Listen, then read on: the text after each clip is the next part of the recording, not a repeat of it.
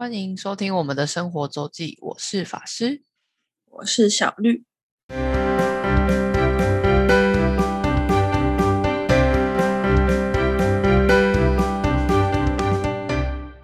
嗨，大家又到了一周我们分享生活的时间，但我们这周的生活大事没有，对，很平凡，很平凡的一周。对，哪怕虽然是个廉价，但依旧很平凡的过了。看电视算吗？看电视就很一般的生活。嗯，对，嗯，所以那我们就直接进到今天的主题，延续上周的共享机车，我们今天会来说说共享汽车跟共享单车，然后先从汽车开始。但其实我自己也只用过 iRent。就是共享汽车，目前其实台湾有有三个三个公司，算是有三个公司在营运。一个就是 iRent，然后 iRent 就是合运租车所营运的，然后另外一个是 Smart to Go，是格上的，就是格上租车它旗下的。然后另外一家是外国来的 Zipcar，就是国应该是从国外已经有的。公司然后进来的，Zipcar 我在台北市有看过一些，就是它会有一个 logo 绿色的一个 Z 的符号，然后所以今天应该主就是会主要分享就是 iRent 新的，因为其他两家我也没用过，但我先简单说一下差别好，就是第一个就是最大的差别就是车款不一样，价格也不一样，因为 iRent 就是合运嘛，啊合运本身其实就是。他母公司是和泰，和泰就是 Toyota 的总代理，所以它主要就是主要的车款就是 Toyota 的车。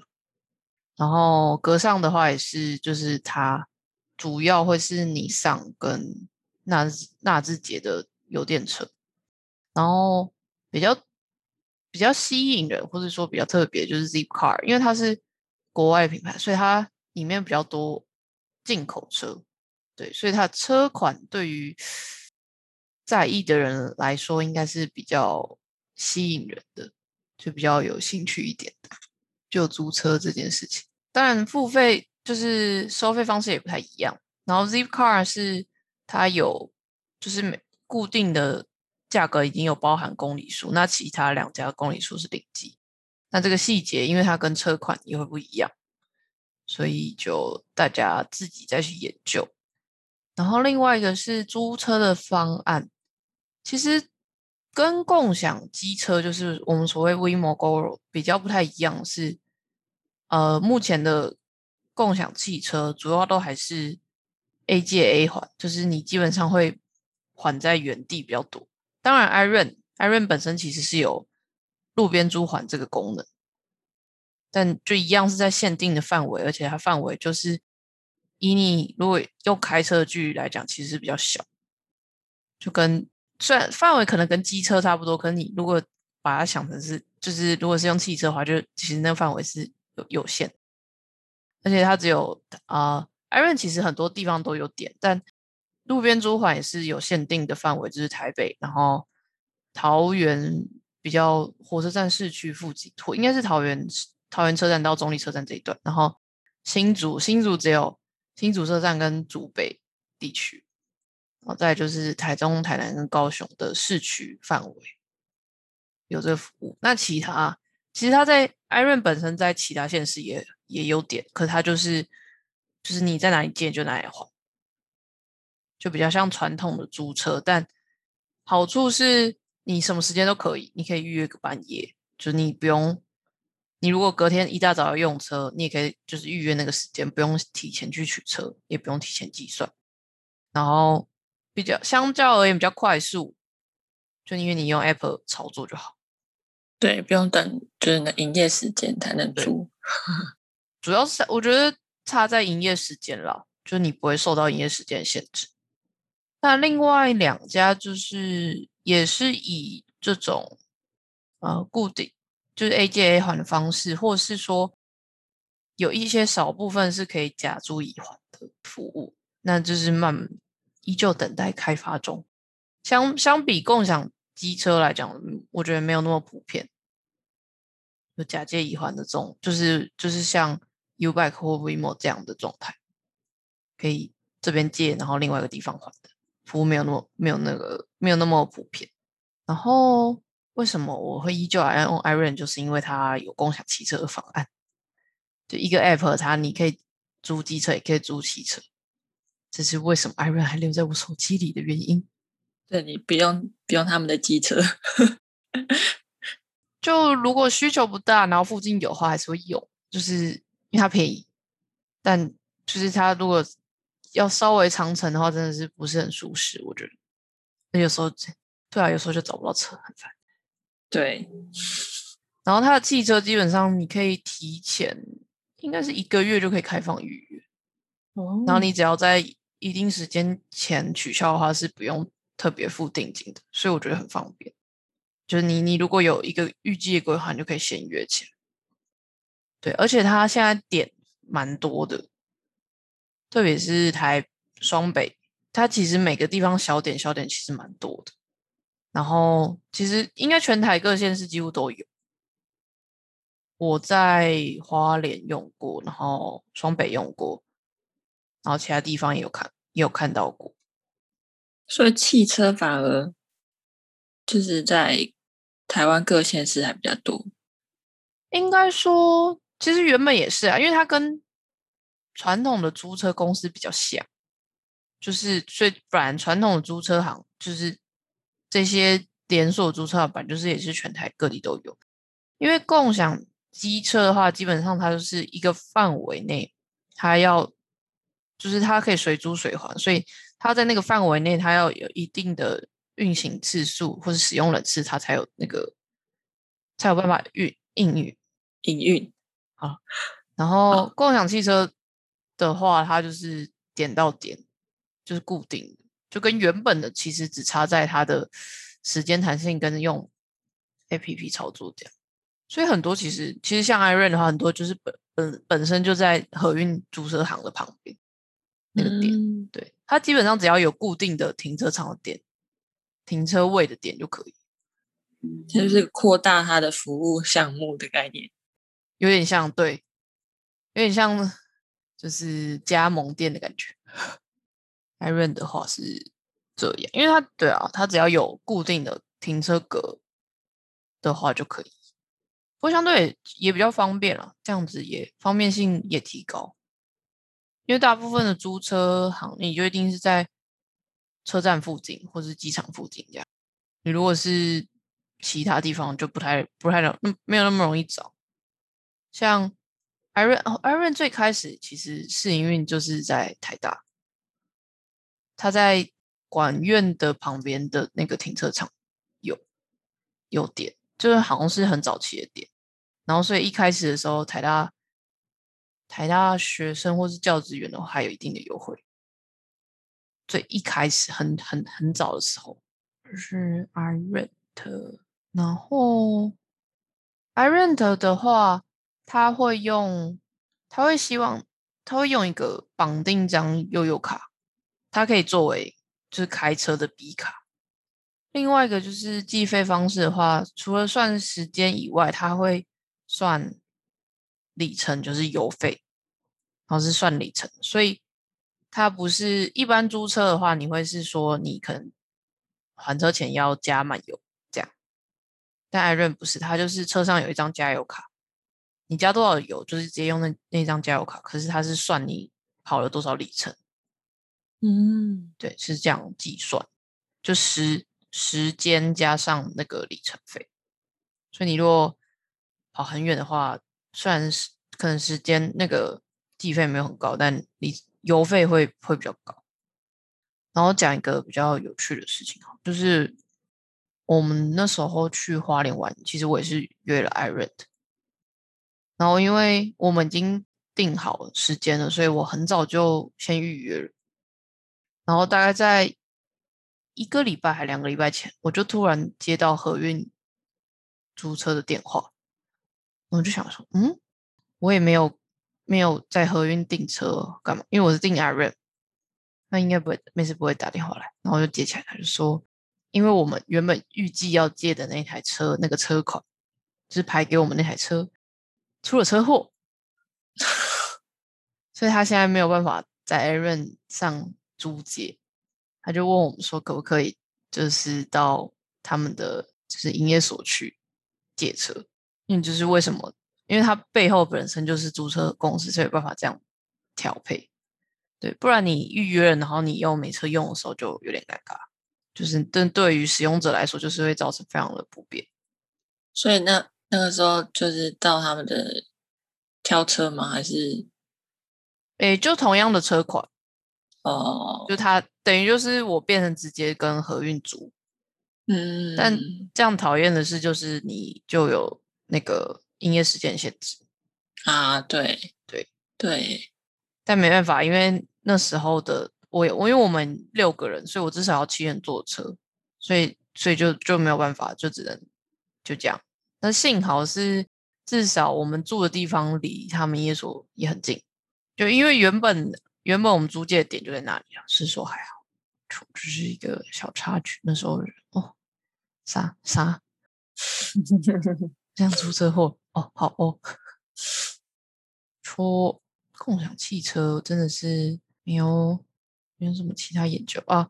然后比较现在一个话题的是，就是关于保险嗯，就租车保险，因为每一家它可以加保的那个方案不太一样，然后对于驾驶人或是事故的保障也不太一样，所以如果常使用，然后有一定风险的情况下，还是要稍微注意一下。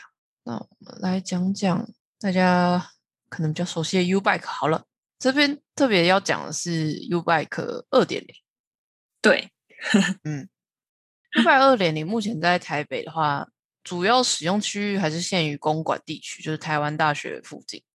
嗯，但据朋友说，他们已经开始在扩点。对我已经有人在古亭附近看到开始加 U Bike 二点零的车桩，就它开始扩大。然后那是台北了，但像台中、嘉义跟高雄，其实现在都是用 U Bike 二点零的系统。那一点零跟二点零的差别，一部分是它车身的设计，跟最重要一个是他们在台北目前是不能互通的，因为它的车桩就不一样。所以你如果是一点零，就是我们以前所谓的 U，就是最常见的那 U Bike，就一个车柱可以插两台车的那个，是不能还在二点零的车桩上的。然后二点零的，就是你在公馆界看起来车头有感应的地区那个车，你也不能在一般的一点零借还，所以就是不能混着用。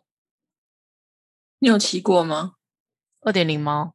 嗯，目前没有，但我有给他仔细端详过。基本上，他就是把那个操控的地方放在了车子上，就是感应笔卡那里，然后它是用太阳能。哦，对，这就是为什么呃，它的就是它设置成本现在比较，哎，不是成本，就是比较方便。因为旧的一点零它是它是吃电路的，就是所以它一定要有一定的量，然后你要配电系统，你才有办法设站。所以根据木曜他们去 U Bike 的公司的的说法是，至少要拔到十三柱才有它的设站的效益。你就要这么多空间，跟你要有办法拉电。但二点零因为它就是用太阳能，然后它的租借的设施就直直接在车上，在脚踏车上，所以它车车车桩就是那个停车的地方其实非常小一个。所以像在台大里面的话，现在就是到处都有，基本每个每一个馆旁边就有一个，那可能就是三三五个车柱而已，就是车柱可以少少，但它可以。布很广，它的便利性就就是使用方式就不太一样。然后我一个同学就是就是住高雄，他二点零就用的蛮开心，因为像二点零，它除了可以用呃悠游卡，就是我们常见一点零卡片卡租借以外，它可以用信用卡，也可以用呃用它的 app 扫 QR code，蛮方便的。嗯，他就是现在就只要用手机，他就可以就可以借 U Bike。他就觉得蛮方便，不过如果原本是一点零会员，就是你已经有登录的卡片的话，你一样可以直接在二点零直接使用，就是 B 卡、嗯是可以直接用。会员这件事本身是有通的，嗯，只是车车是不同的。但其实二点就是 U 拜一点，其实说实在也到一定的淘汰的状态了。虽然现在其实这是一个问题，因为他们不能通用，就势必要全部都要换，然后全部换下来就是台北市、新北市跟桃园，因为目前都是一点零，然后这些车是通用，但因为 U Bike 本身这个设计其实已经超过十年，哦，已经这么久了，其实已经这么久了，竟然应该已经那时候已经十年，所以应该已经十几年到现在，哦，所以它其实也到一定该更新的时候了。嗯。对，所以这是一个两难，但其实它时间作为一个公众公共载具，其实也该做一个更新。嗯所以台北应该会慢慢的就是开始全面换成二点零，我在猜。说到 U Bike，我最近才发现它前面时段不用钱的，好像取消了。我最我最近骑好像都要五块钱新北市是从这个月还是上个月月底取消的？哦，新北市是最近取消的，好用，前三十分钟免费的方案，对，取消了。然后台北市已经取嗯消很久了，哦，我在台北市还好，新北市有骑。然后桃园我不知道，诶，桃园可能。因为如果新闻只报新北市的话，那桃园可能还是三十前三十分钟免费。好像还没有。嗯我，上次骑，没错，有新北市是真的真的最近才取消的。然后刚刚说二点零有用在台中、嘉义、高雄，然后像我们这次去台南，其实台南也有自己的类似，它叫什么？它叫 T bike 还是 O bike 的样子？那不是，应该是 T bike。诶，说到 O Bike，它现在还在吗？O bike 不在了哦，，O bike 一一掰，台南应该，所以所以我说台南应该叫 T T bike，我记得台南嘛，应该是蛮合理。我那时候还有特别去去登录了一下，但最后也是没有用到。你还是用机车吧？对，跟就是就是机直接机车为主，因为它的站点没有像台北这么多，我觉得。而且如果是演唱会周围的话，那个车辆都接的被被接的很多，就是你你你也要么就是没地方还，就是大家就会一气一口气就是往同一个地方，或一口气从同一个地方散出去，所以那个需求没有办法 balance。哦，T Bike 是绿色的。哎是绿色的哦，嗯，我记得是蓝色，好不好？我记得可能是，其实高雄以前是有另外一个，是他现在全部换成 U 百二点零。高雄在一六年、一七、一六年的时候还是另外一种脚踏车。然后我从台北下去高雄实习的同学说诶，呦喂，有蓝色的，：“你说 T bike 吗没有高雄的。？”对啊，就是以前有有另外一种。嗯，然后台北下去的同学就说：“难用到爆。”嫌弃到不行，用习惯 U bike 的人们，现在啊，所以现在应该不是共存，我猜应该它大部分都要换成二点零 U bike，应该不复存在。所以其他县市可能也都有，如果不是用 U bike 的话，像一点零的话，新竹也有。高雄那原本之前叫 C Bike，呃，对对对对，CT bike 的，其他其他一些县市可能就有也有各种自己的，就像台南或是曾经高雄这样。然后最近我爸妈才才在跟我问我说，就是他们在呃十四张那边，就是新店大本营的附近，看到一个电动，就是电动辅助的脚踏车，但它是水珠水还。我有点不太记得它叫什么，但它就是其实是在目前在新店那边跟淡水那边试营运的一个东西。然后它是电动辅助，但它比较像以前的 O bike 是水珠水环。水珠水环，然后它但它有一个指定停放地点，指定一区啊，它没有一个车桩，可是它有指定一区，然后它是有电动辅助，就是有点介于机车跟脚踏车中间。但据说，但其实我那时候查，其他是营运好一阵子，但依依旧目前还是这样的话，可能就是不知道会不会不了了之。像台南，我记得也有一种是类似这种，就是有电动辅助，就跟 T bag 又不太一样。就我那时候为了去台南的交通的时候，我就是查了很多。然后台南那应该也是在试营运，然后好像车也很少。我那时候都有下载，但最后就是什么都没用到。我讲到电动，就是这个电动辅助自行车。然后有一次我去台中后里那边的自行车道，哦，东风自行车道。哦，好像有听过。嗯，它会经过石冈水坝，然后一侧的起点是后里马场，然后另外一侧是东市吧，应该是东市。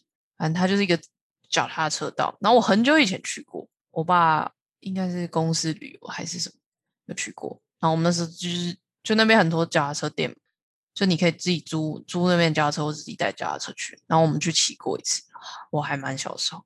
然后。这一次我们去的时候，我原本想说是要健康的骑脚踏车的行程，但殊不知那边其实大家都是借借电动的，但它电动的呢又不是像电动机车那样就只有只有踩着就有，它是电，它一定是电动辅助的，一定有踏板。然后我们问了一下，我说那这样为什么？就是因为其实那样效率没有比较好，通常那个马力都不会到很强。然后他就说。因为这是一个自行车道，所以如果你不是这样的自这种电动辅助自行车是电动车的话，在法规上是不能开进这条路。哦，所以他们那边只有电动辅助自行车跟一般的自行车两种。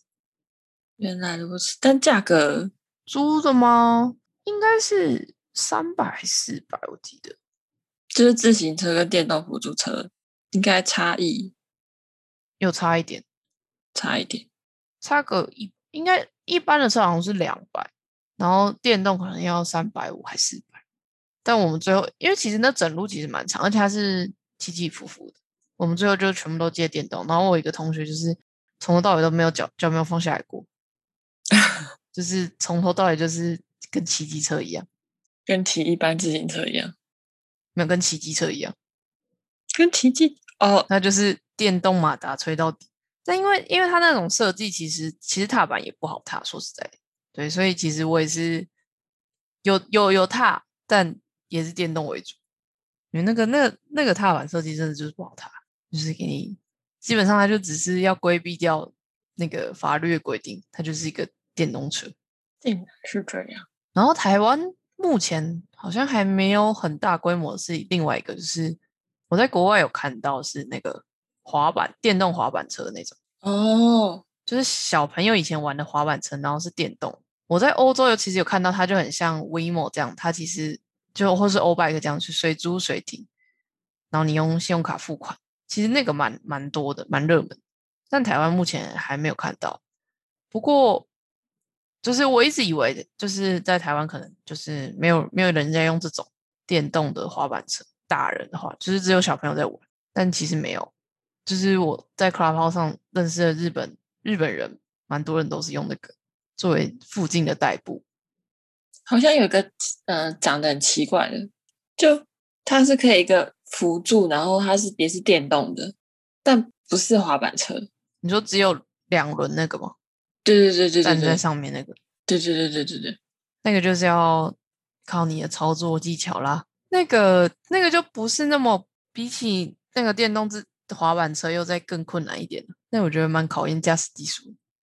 我也觉得那个那个东西在，就是我们上次在 Clubhouse 讨论到这件事的时候，里面一位一个导演说他在片场真的比较大的片场会用那个东西，是会用那个移动。就是日本在台湾生活的日本人，至少目前三三个人都是用电动滑板车，因为对于对于他们而言，机车太可怕，也没有也没有驾照。然后脚踏车好像又太费力，对，所以他们其实都都买那个作为呃一定程度的交通工具。哦，也不能太远吧，因为它时速最多只能到二十公里，所以你太远也不太方便。主要就是买东西吧，附近买东西的话，我觉得蛮有趣。就是我原本想说啊，这个东西应该就只有小朋友玩在买，殊不知没有哦。好啦，那共享载具、共享交通部分应该在到差不多到这里，暂时应该没有什么其他的了。共享载具的部分，把能讲都讲完了，那进入今天最后一个 part 了，心得分享，难得的心得分享，我来讲讲我之前之前去了台湾文博会，全名叫什么啊？应该是叫就叫文博会吧。然后今年，呃，不过已经结束了，就是今年的已经结束。然后，但是他今年办蛮大，就是在华山、松烟跟圆山都有都有馆，其实真的很大。但华山为主啦，就是它每每一馆的主题不太一样。然后我就只因为我最后一天才刚好有空，然后就就一个下午去了华山，然后就去了，主要是逛了两个晚。馆，一个是主题馆跟公益馆。然后说实在呢，主题馆跨博沙舞，什么主题啊？主题叫相信绿。但虽然我没有很看懂整个展，但它的引导方式我觉得还蛮特别。它是用 Facebook 的机器人，然后它有一个自由问答的引导方式，跟跟随你展览走到哪里，然后还有一个。会有一个问答，然后带你看着展那个展品，这样还不错哎。对，所以其实我觉得如果有兴趣的人，其实应该还是可以去点开那个，就是台湾文博会主题馆相信率的那个 Messenger，应该还是可以稍微知道一下它主题展是干嘛。虽然你没有看到展品，就是有点尴尬。他就是在说他的目主题应该是说相信什么，然后。就是相信，对他最后有个什么相信配方，配方，对，说最后最后他说，台湾是一座汇聚相汇聚相信的岛，岛上的每个你我都有着自己的独特的相信配方。哦，对，这是他的主主主轴吧，所以它中间的展品就有一些也很有，第一个大厅其实蛮有趣，然后第二馆就是展品展览就是。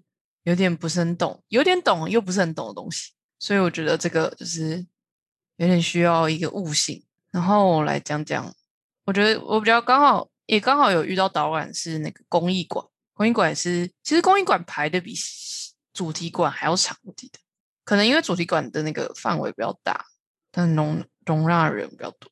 然后公益馆其实也蛮排，然后我刚好排到的时候那个时间有有导览，所以也比较有解说。然后它分成五大区，然后它是以唯物为主题，每一区的唯是不一样，然后物都是物品物。然后第一区是一个心，在一个锥吗？在一个锥的唯物。然后它这里第一区就是说，他要说的是，就是工艺其实工艺其实作为一个历史的见证，就是无形文化的一个见证。在这边第一区是用各种工艺。历史上的大事来串成这一区的导览，然后第二个维是四维八的维，就是密字边的维物，然后主要是在说呃手，主要是在做手作的部分，就手与物料的接触啊，因为密字旁。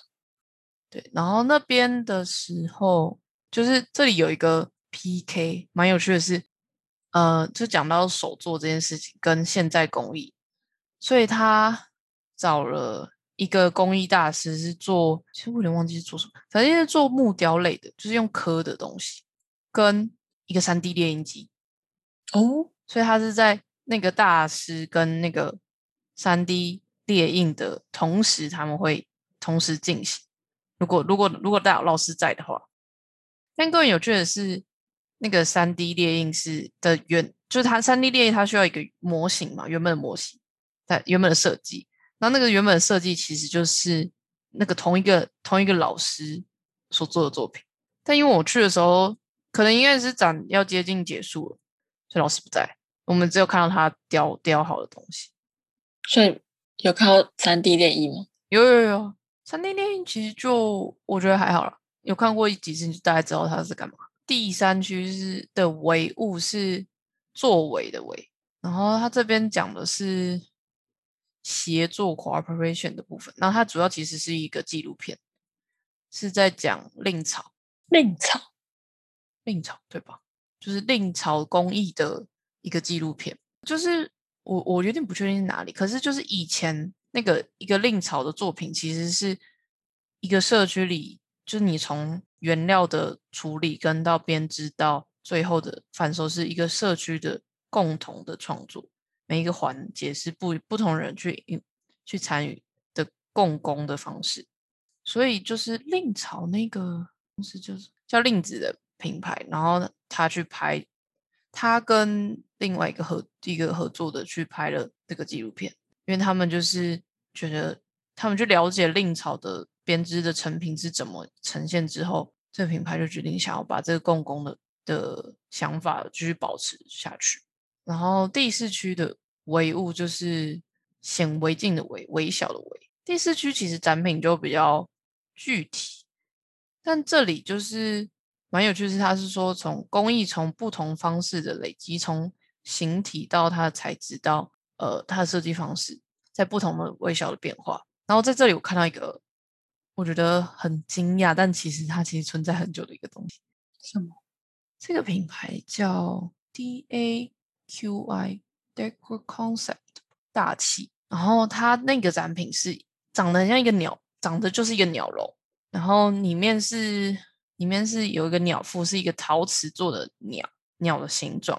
但你一第一眼看过去，它就是个鸟笼，但它其实是个无线音响灯。哦，就是它那个陶中间的陶瓷部分是灯，然后它本身是一个无线的音响，太酷了。对它，它非常美，我觉得。所以它有发出声音吗？呃，那时候没有连线，可是它是它就是一个音响。它实际上是音乐，它现在是一个已经是设计的成品，是有在卖，不过这个价格也是有点不菲，就是但很很漂亮，然后也很有设计，你很像一个摆饰，但它其实又是个生活可以用到的东西。然后最后最后最后一个区域的唯物是危险的危，像其实，在前四区，它所有的展品基本上都是从自然而然，不管是陶瓷。然后像令朝，然后像呃大理石等等，就是本身自然东西。所以第五区第五区这里，它就是有一个装置艺术，就是工业时代的非自然产物的装置艺术。一个是一个是一个用那个 espresso 胶囊做的一个艺术品，就是塑塑料，然后它的它的底盘是 PU 跑到那个 PU 的沙粒，就是就是做的有点像。海的，嗯，就是底底部啦，它岩石的岩石的感觉，就是用那个 PU 的那个颗粒去做，所以它最后一个就是危险的危，就是我们去反思说，所谓这些非自然产物未来带给地球或带给我们的影响，它整个展品都整个展览都没有说它哪些是好，哪些是不好，并没有这个评断，但它就是给你这样的一个想法，嗯。大家看的人可以自己想，嗯哦，然后最后一个，最后一个有一个小投票，就是说你未来会用哪一种想法去看一个工艺品？就是这四个、这五个为这样，这五个唯物，就是请大家，就是让大家去投票。你选哪一个？我好像是选微笑的唯物。嗯，我应该是选后面的，不是最后一个。嗯，最后一个其实也是蛮重要，但前面的那个印象比较深。然后最后最后就是有一些卖卖的东西，就是他们其实蛮多，就是前面的展品是有商品化在卖。嗯，文创商品那个其实我也不确定它是不是文创，因为它其实应该是原本就已经是商品化的东西。哦，对，不是因为文博会才卖的，大部分不是，是。文博这个工艺馆把这些东西聚集在一起，成为一个展览，也是文博会的奖。